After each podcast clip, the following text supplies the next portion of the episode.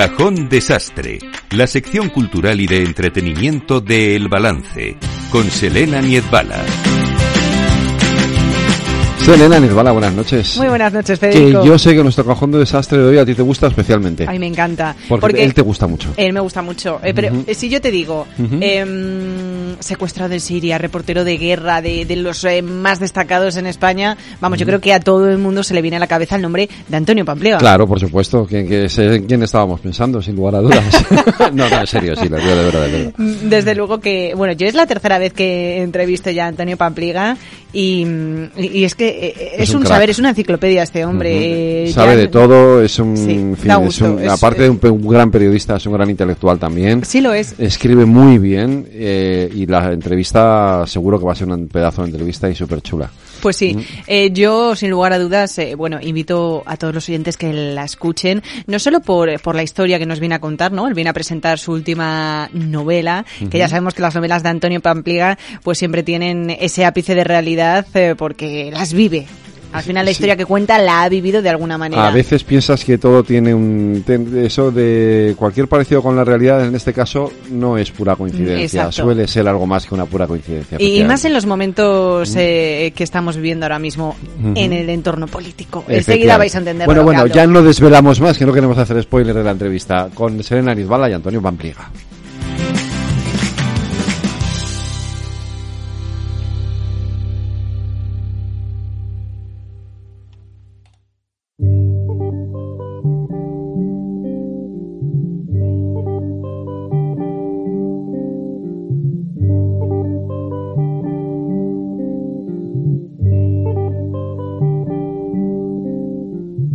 Pampliega. pasa y todo queda, pero lo nuestro es pasar, pasar haciendo caminos, caminos sobre la mar.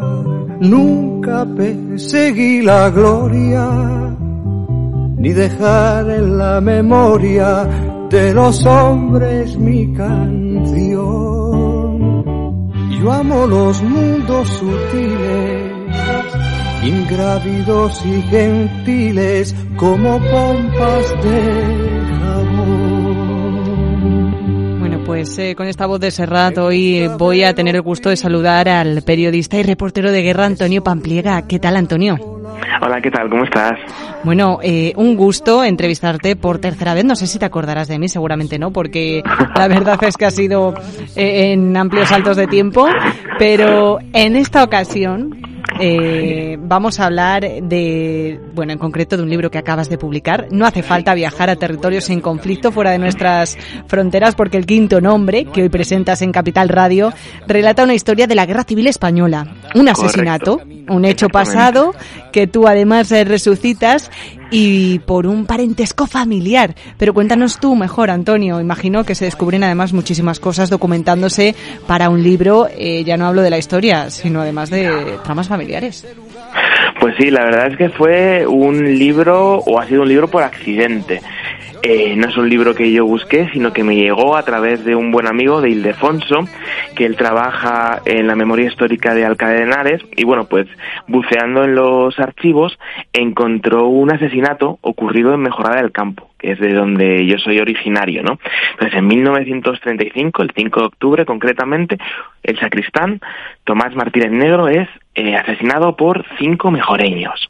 Tres de ellos están fusilados, un cuarto está eh, en prisión y el quinto está huido. Bueno, el quinto nombre, su apellido es Pampliega y así es como, como aparece la historia y cómo empieza a tirar del hilo para saber quién es ese Pampliega, qué parentesco tengo y sobre todo y más importante, qué es lo que ocurrió realmente con el sacristán en el 36 en mi pueblo. Claro, es que además eh, Pampliega, oye, pues eh, no es un apellido muy común y menos en Mejorada del Campo, ¿sabes? Es como si me pasa a mí, Niezbala. Pues está claro que algún lazo familiar hay por ahí. Exactamente, exactamente. Entonces yo pregunté a mi padre, eh, ¿conocemos a Eladio Pampliega? Y me dice mi padre, no tengo ni idea. Y entonces, bueno, dije, pues vamos a investigar, porque uno, quiero saber quién es y qué grado de parentesco, y dos, quiero saber dónde acabó este señor, porque claro, huido, pues puedes decir lo mismo cogió un carguero y se fue a América, o acabó en Mataus en un campo de concentración, o se enroló en la 9 luchando contra los nazis en París. Así que bueno, es una, es una aventura que me ha llevado a descubrir muchas cosas de mi pueblo y muchas cosas personales y de mi familia que obviamente no sabía. Claro, porque fíjate, Eladio Pampliega, uno de estos acusados del asesinato, miembro de tu familia, eh, imagínate cuando tú pues eh, planteas esto en tu familia, en tu eh, bueno, en, Mejora del Campo. Em, ¿Es complicado delimitar a veces, Antonio, las líneas del periodismo? ¿Tú te planteas en algún momento decir, oye, mira, no vamos a seguir adelante con esto porque em, no sé si me gusta demasiado lo que estoy encontrando? En ningún momento, ¿eh? O sea, yo siempre lo tuve claro de yo voy a seguir hasta el final, descubra lo, lo que descubra. Eladio es primo, segundo, tercero de mis abuelos, pero es que en el libro también aparece mi abuelo y yo siempre tuve claro que si en algún momento descubría algo sobre mi abuelo, lo iba a plasmar tal cual, doliese o no doliese a sus tres hijos, mi padre y sus dos eh, hermanas.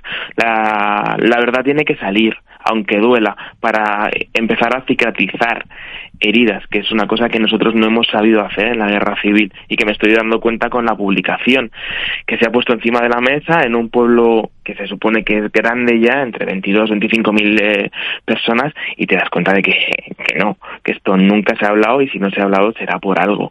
Y bueno, las consecuencias son eh, que hay bastante gente enfadada con, con la publicación. ¿Cómo era la comunidad del 36 de Mejora del Campo, Antonio? Los personajes de esta novela que al final pues son personas reales son personas reales con su nombre y sus dos apellidos en más de un caso. Pues mira, era un pueblo pequeñito de Madrid, de unos 1.200 habitantes. Era un pueblo importante por su vega y también por el olivar que tenía alrededor. Evidentemente era, era agrícola, casi todos eran labradores que trabajaban para la marquesa de Hinojares. Entonces, cuando estalla la, la guerra civil, obviamente Mejorada cae del lado republicano, pero es que además los habitantes de Mejorada, sus ideas estaban cerca de, la República. Eh, una de las cosas curiosas es que, como en todos los pueblos, pues había gente de derecha, gente más afín a las izquierdas, y no se mató a nadie, salvo a Tomás. Y eso que mira que vinieron de Madrid a buscar eh, gente para dar el paseo y bueno, la gente del comité revolucionario se ponía adelante para impedirlo porque muchos eran, eran familiares. Entonces, claro, la gran pregunta era si se salvó la vida, entre otros, al párroco de Mejorada, don Patricio, ¿por qué no se hizo lo mismo con Tomás Martínez Negro? O sea, ¿por qué es el único, eh, la única persona que muere en Mejorada? O sea, la pregunta era de ¿Por qué? O sea, ¿qué ha, qué ha hecho este señor para pagarla? Bueno, pues quien lo quiera saber, que, se compre el quinto nombre, que, se lo lea. Eh, es, es, cierto, ¿no? Que la política o la ideología, como bien comentas, tiene un papel muy importante también en esta historia.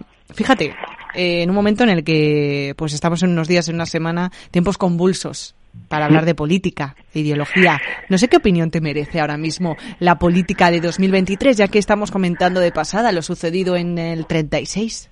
Uf, a mí me parece que los políticos del 2023 tienen un nivel bastante bajo bastante, bastante bajo. Solamente hay que escuchar estos días en el Congreso la sesión de investidura, ¿no? Te das cuenta de que están fuera de la realidad, donde la realidad es que muchas familias españolas no pueden llegar a fin de mes. Muchas familias españolas no pueden comprar ni carne ni pescado y obviamente aceite de oliva tampoco porque es que no les llega. Pero ellos van a lo suyo hablando de pactos, de amnistía, de tú me das, yo te doy, y dices, pues qué ha sido, ¿no? De ese espíritu, entre comillas, de la transición, de esos políticos que, que miraban por, por el pueblo, se suponía que miraban por el pueblo. No sé, a mí estoy bastante desencantado con la política española, la verdad. Yo creo que, lamentándolo mucho, es un sentimiento muy compartido, ¿no? Por, la ciudadanía española. Eh, veremos si al final de, tanto ruido, pues eh, acaba rompiéndose todo y, construyendo, incluso a lo mejor en el futuro, unas bases más sólidas de la política Pero bueno, eso se lo dejamos, eh, como quien dice, a, ellos. a, ver si, si lo resuelven, eh, que para eso están. En 2021 te lanzas con tu primer libro en formato novela, Flores para Ariana, pero sin lugar a dudas, una de tus obras eh, más populares es En la oscuridad, aquella en la que relatas tu, tu secuestro por Al Qaeda en Siria. Sí. he de decirte que yo me la leí también y y desde luego es que te metes en la historia, ¿no? en la historia que es un hecho real. Sí, ¿Cómo no se le quitan a, las ganas a uno, he de decirte, Antonio, eh, de seguir estudiando estos conflictos desde dentro? Porque yo quiero recordar una vez que te vi en, en las noticias, creo, y habías vuelto a viajar pues a una zona, no recuerdo qué país, de, de, guerra en ese momento, en conflicto, después de tu secuestro en Siria. Y pensé, pero eh, qué valor este hombre, qué ganas o qué insensatez. Insensatez mucha. Mi madre siempre dice que hay algo que no entendí del secuestro, también puede ser. Pero al final cuando uno es periodista esto va, va esto va en la sangre, o sea, es que es imposible explicar después de 10 meses secuestrado, bueno, pues sí, después de 10 meses secuestrado, he estado dos veces en Afganistán, he estado eh, en Venezuela otras dos, en el Congo, en México, en Colombia, y siempre buscando meterme en, eh, en, en, embolados, intentar sacar cosas, sí, claro, intentar sacar cosas a la luz, pero es que es nuestro trabajo, o sea, al final nosotros no lo hacemos, pues eso, se mete todo debajo de una alfombra, y lo que no se ve no existe. Y la prueba es en el libro que acabo de publicar. Durante 80 años aquí no ha hablado nadie nada y Tomás ni existía. Y ahora resulta que todo el mundo sabía la historia, pero porque la hemos desempolvado? Es nuestro trabajo. Y a mí me encanta ir a zonas de guerra y si actualmente no voy es principalmente porque tengo una niña de tres años. Y bueno, pues ahora sí que me lo pienso mucho más a la hora de tomar un avión y meterme en una trinchera. Desde luego que, mm, que bueno, eh, al final tener esa idea, ese concepto de lo que tu profesión supone para ti eh, es sencillo siempre y cuando lo lleves dentro, ¿no? Como quien, mm, como quien dice en las venas. Pero eh, resulta complicado ¿eh? entenderlo muchas veces, sobre todo después eh, de haber sufrido un secuestro en una zona de conflicto eh, como es Siria. Eh, Pero bueno, al final eh, te entendemos, Antonio, y, y qué te voy a decir yo también si soy periodista, muchas veces decimos, ¿qué hacemos aquí todavía contando o no contando cosas que, que en fin?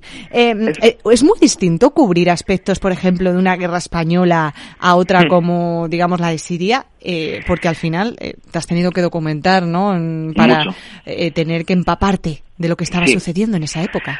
Al final, eh, la diferencia, por ejemplo, entre cubrir la guerra de Siria y cubrir el conflicto de la guerra civil española es que el conflicto sirio sigue vivo, es decir, es cambiante, la guerra civil ya ha pasado. O sea, te tienes que documentar, como bien dices, en libros, en historiadores y en gente que la pasó y que te cuenta sus recuerdos de hace 80 años. Eh, la guerra de Siria, ¿no? Hace unos días bombardearon una, una ciudad de Idlib. O sea, que decir, sigue estando. Eh, también vemos la guerra de Siria eh, desde una distancia, bueno, pues no dejan de ser sirios. Ahora, la guerra civil española, las heridas siguen supurando. Y más en esta España polarizada que antes apuntabas tú, no se deja de ser o rojo o fascista, es una cosa que a mí cuando eh, escribía el libro me resultaba bastante curioso, ¿no? Que entre los propios vecinos, y aún se llama, eh, usaban esta terminología después de haber acabado la guerra. Entonces te haces plantear muchas cosas de aquí no se han hecho las cosas bien y ese odio sigue latente. En Siria es normal, porque los tienes allí pero en una cosa que acaba hace 80 años. O sea, hay que empezar a reconstruir unos puentes entre unos y otros y vamos a intentar perdonarnos, porque es que si no, eh, al final no, no construimos una realidad sana ni una sociedad sana. Pero ¿qué pasa? Que los políticos al final lo acaban enfangando todo. La guerra civil, a pesar de que eh, termina hace ocho décadas, sigue dando muchos votos, para unos y para otros. Entonces, mientras eso siga dando votos, vamos a seguir usándolo a nuestro beneficio y vamos a seguir creando ese odio entre unos y otros. Total, a mí me da igual. Y a mí es una cosa que, que me que me, me resulta curiosa, sobre todo porque están muchas guerras y a mí no me gustaría que hubiese una guerra en mi país. De verdad, he visto muchas, he estado trabajando mucho en zonas de guerra, donde he visto cosas que el ser humano no debería ver, por eso a mí no me gustaría verla en mi país. Y cuando usan términos guerra civilistas, uff, a mí se me ponen los pelos de punta, ¿eh? ¿Has tenido ocasión de visitar la zona de Ucrania?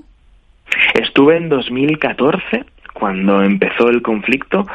Eh, he intentado ir en 2022, 2023, pero me enteré que el gobierno ucraniano me había puesto una sanción de 10 años por contar cosas que no querían que contásemos. Esto es que en 2014 estaba en la zona de Pervomais que pertenecía a la zona prorrusa, es decir, donde bombardeaba Ucrania. Entonces, eh, durante un reportaje que estábamos haciendo, eh, la artillería ucraniana bombardeó el pueblo y tuvimos que salir corriendo con, eh, eran mujeres y eran niñas que estaban en un comedor social. Entonces, hicimos la nota para Al Jazeera, fotos, texto y vídeo, y dijo el gobierno ucraniano que estábamos mintiendo, que ellos no bombardeaban zonas civiles. Y, y piensas, pero si en el vídeo se ve claramente como, como las, los cristales revientan por las bombas que me estáis contando. Bueno, sanción, 10 años, bueno. Ya se volverá a ir. no, te queda mucho, la verdad. Si fue más o menos en 2014, te queda el año que viene. No sé si este puede ser eh, pues el paso previo a un nuevo proyecto de Antonio Pamplona. Bueno, Antonio Pamplona tiene un proyecto ahora entre manos. Bueno, tiene muchos. O sea, no será por proyectos y no será por dar vueltas a la cabeza. Tiene otro libro, una novela eh, entre manos, que está ambientada en ese primer Alepo de septiembre a noviembre en un grupo de periodistas, ¿no? Muy jóvenes. Entonces, bueno, los protagonistas es posible que a alguien les suene. Y lo que fueron esos, esos meses para esos protagonistas, cómo es vivir y acercarte a una guerra que tan salvaje como la de Siria. Ese es un, un proyecto que saldrá, si Dios quiere, en, en 2025. Y para el año que viene tengo entre manos para sacar un documental sobre las jugadoras de la Selección Nacional de Baloncesto en silla de ruedas de Afganistán, que junto con Paloma del Río me las traje todas a España. Sacamos a todo el equipo, a veintitantas personas, sí. Entonces estamos reconstruyendo con sus eh, grabaciones de teléfono móvil cómo fue esa salida y cómo fueron ese año y medio previo a la salida que estuvieron ellas conviviendo con los talibanes. Entonces, bueno, ahí estamos trabajando también en ese. Fíjate, Antonio, eh, te escucho hablar y yo creo que a mucha gente se le viene a la cabeza, ¿no? ¿Cómo se gana la vida un periodista especializado en zonas de conflicto? Porque entiendo que estos años ahora, como has dicho, eh, eh, con, pues, eh, con hijos ya uno se plantea eh, pues tener un poco, pues eso, mm, un ritmo de vida más sosegado, menos arriesgado, vamos a decir, pues vamos a escribir libros un poco también y, y no vamos a estar todo el rato en el centro del conflicto, que bueno, al final es en lo que te basas para escribir tus novelas de ficticias, entre comillas o no, pero ¿compensa jugarse la vida? ¿Compensa jugarse la vida no por dinero? Porque la pregunta sería, ¿cuánto vale tu vida? es intangible, no puedes ponerle no puedes ponerle un valor. Entonces no te la, ya no te la juegas por dinero. Eh, entonces, ¿por qué te la juegas, Antonio? Bueno, pues Antonio se la juega porque si nosotros no vamos a contar la guerra, nadie la cuenta. Y entonces todas esas víctimas, sobre todo víctimas civiles, su muerte no vale para nada. Y aunque no valga para nada, sí, mientras vamos, pero por lo menos recogemos sus nombres y sus apellidos, eh, tenemos su última foto y podemos contar su drama, cuál fue. Luego la gente que mire para otro lado. Pero ese es el objetivo. Y si el día de mañana, por ejemplo, alguien quiere juzgar por crímenes de guerra a base de Al-Assad, yo le dejo todo mi archivo y con eso pues intentamos eh, que Estrasburgo le meta una denuncia o una querella. Por dinero no. O sea, por dinero. Preguntabas al principio, ¿no? Eh, ¿Compensa por dinero? No. Es que no se puede vivir de esto. De hecho, yo sobrevivo porque mi mujer tiene un sueldo fijo todos los todos los meses. Yo facturo lo que puedo, lo que voy sacando entre libros, entre documentales cuando me van saliendo y si no muchos meses es cero, en el marcador y dices pues qué pena, ¿no? Qué pena es una pena, es una pena que el periodismo real no esté financiado muchas veces. Pues eh, una cosa más, Antonio, eh, te he dicho que te he, eh, pues, te he entrevistado en varias ocasiones. la primera vez fue en la universidad, de hecho, mm, yo creo que tú eres el principal responsable de que yo no me inclinase al, periodismo de zonas de conflicto. Yo me acuerdo, eh, bueno, era súper joven, ya te imaginas, y, te dije que, pues bueno, que quería ser periodista, reportera de zonas de conflicto. Fue escucharte, se me quitaron las ganas. Probablemente se me quitarían también años después escuchando a otros, pero tú fuiste el primero y el responsable de que yo no siguiese por ahí.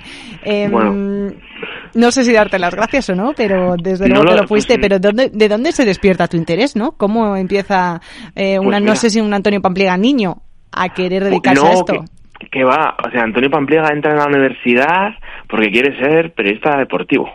Ojo, no te lo pierdas, ¿eh? quería cubrir mundiales, Juegos Olímpicos, todas estas cosas. Y entonces, mientras estaba estudiando, bueno, pues son los años 2000, 2004, ¿qué ocurre en 2001? Ah, eh, eh, Torres Gemelas, ¿verdad? Atentado.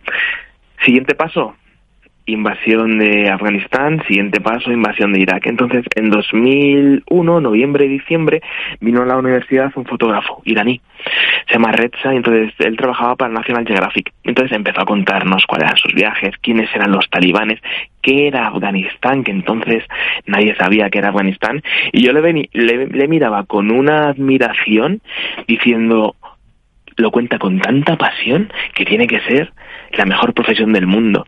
Y dije, quiero hacer lo mismo que hace Redza. Y así fue terminé la universidad y con 25 años me fui a Irak. O sea, justo lo contrario que te pasó a ti.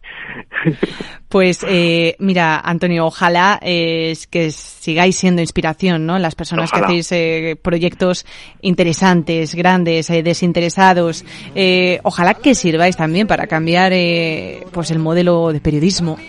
Igual que tiene que cambiar la política, igual que tienen que cambiar muchísimas cosas. Pues Antonio Pampliega, muchísimas gracias eh, por esa presentación del quinto nombre aquí en Capital Radio. Oye, y hasta una próxima que no hay cuatro sin tres o, lo pues que queramos.